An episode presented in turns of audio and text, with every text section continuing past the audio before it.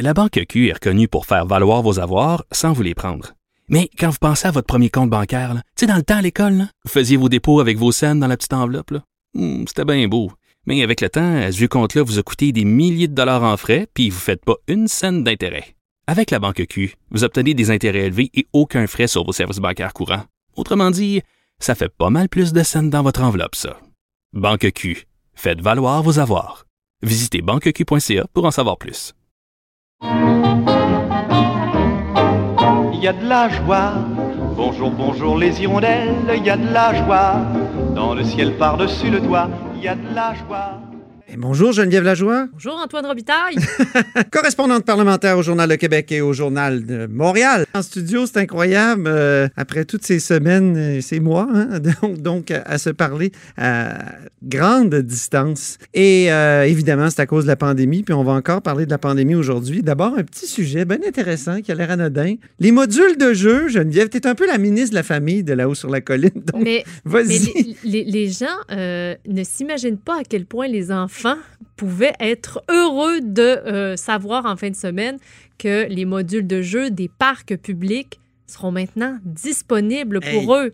Hein? Quand ça fait des, des semaines et des semaines que tout ce que tu fais, c'est du vélo ou tu essaies de, de- Les de- écrans? Oui, les écrans. Ben, les Tout le temps, modules les de jeu, c'est extraordinaire d'un coup. Hein? Oui. Alors là, en fin de semaine, samedi, euh, la santé publique a émis un communiqué de presse pour dire que les modules de jeu des parcs publics, euh, les piscines extérieures et les jeux d'eau euh, seraient disponibles maintenant au public, là, en- Mhm. en- tout, tout en essayant de, de respecter les distanciations, les, les- les consignes de distanciation physique. Mais donc, moi, euh, j'ai posé la question, que- qu'en est-il des modules de jeu des écoles? Mhm. Euh, souvent, en plus, euh, ils sont très proches. Euh, souvent, les gens Ils servent parfois de parc municipal. Tout à fait. Alors, j'ai posé la question dès lundi et j'ai eu la réponse hier soir. Euh, donc, je pense que euh, c'est mon interprétation, là, mais je pense qu'ils n'avaient pas pensé à ça. Quand ils ont, ils ont émis leur communiqué samedi, ils n'avaient pas pensé à ma question. Oui. Alors, euh, finalement, pour... Mais toi, que ça te concerne directement comme, comme mère d'un petit? Ben oui, tout à fait. et Puis je me suis... moi, comme épouse d'un prof. d'un professeur qui s'est posé lui-même la question. Alors voilà, euh, c'est ce qui a fait que j'ai posé une question là-dessus au ministère et j'ai eu la réponse donc deux jours plus tard, oui. euh, hier soir, à l'effet que finalement les modules de jeu des écoles, eux, sont toujours interdits. Donc, il y a une géométrie variable dans les Tout à modules de fait. jeu. Et ça, c'est assez particulier parce que, évidemment, il y a plein de commissions scolaires, parce qu'il y a plein de gens qui m'ont écrit depuis pour me Oui. dire que ben, dans leur commission scolaire, eux, les directions d'école avaient donné le feu vert à l'ouverture déjà des modules de jeu euh, depuis que le gouvernement avait laissé entendre que c'était le cas partout, là, qu'on pouvait ouvrir Oui. les modules de jeu pour les jeunes enfants. Ben là, finalement, il y en a qui ont dû refermer visiblement les modules de jeu dans les écoles parce que, euh, donc, le ministère... Il y a un reconfinement de certains modules de jeu. Ben, ben. visiblement. Comme quoi, hein? Oui, oui. Les modules du- de jeu. Quel sujet? Oui, non, non, c'est un, très bon sujet. Et il y a des sujets plus lourds, par contre. Oui. Hein? Geneviève, tu viens de publier euh, justement en ligne euh, sur le journal, euh, sur le site du Journal de Québec, Journal de Montréal, un article sur la question de Jennifer Macaroni ce matin en chambre, qui portait sur un sujet très délicat, là, à, à qui on va donner des soins s'il manque, par exemple, de respirateurs. Oui. La question s'est posée en Italie, hein, qui Oui. ont été débordés, euh, qui ont, où, où la COVID a frappé très, très fort. Euh, et ils ont dû, eux, à un moment donné, dire, bon, quand j'ai deux cas devant moi, deux malades de la COVID, je n'ai plus qu'un respirateur, qu'est-ce que je fais? Ouais. Qui je sacrifie? Qui, qui- c'est exactement, c'est la question. Et puis, euh, évidemment, ici aussi, il y a un comité d'experts euh, qui a été chargé de, de, de, de pondre un, pot- un protocole, finalement, Mhm. qui ont choisi, qui on laisse de côté. Ben oui. On peut écouter d'ailleurs euh, Oui. La question de la députée Jennifer Macaroni du Parti libéral. Monsieur le Président, le gouvernement a mandaté une chercheure en éthique clinique pour rédiger un protocole de triage aux soins intensifs en cas de pandémie. Le protocole a été envoyé aux établissements de santé en avril dernier. Concrètement, ça veut dire qu'advenant un manque de lits aux soins intensifs pendant la crise, le gouvernement propose aux médecins un protocole pour déterminer qui aura accès à un respirateur ou non. Par exemple, si vous avez une déficience cognitive sévère, comme la trisomie 21, ou un trouble de l'autisme sévère, vous risquez de devoir laisser laisser votre place à une autre personne. Je suis scandalisée. Je suis mère de deux enfants autistes et je leur donnerai ma vie, Monsieur le Président.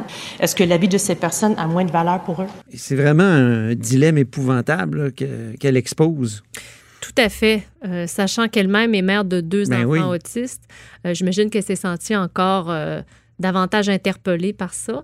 Euh, mais ce qui est, ce qui est spécial, c'est que ce- cette partie du protocole Oui. n'a pas été rendue publique. Donc, les, les critères d'exclusion euh, n'ont pas été rendus publics. euh, pour les accès aux, soins intensifs n'ont Mhm. pas été rendus publics. Alors même quand moi, je suis allée voir le protocole en question qu'on peut, qu'on peut trouver, il y a deux pages blanches.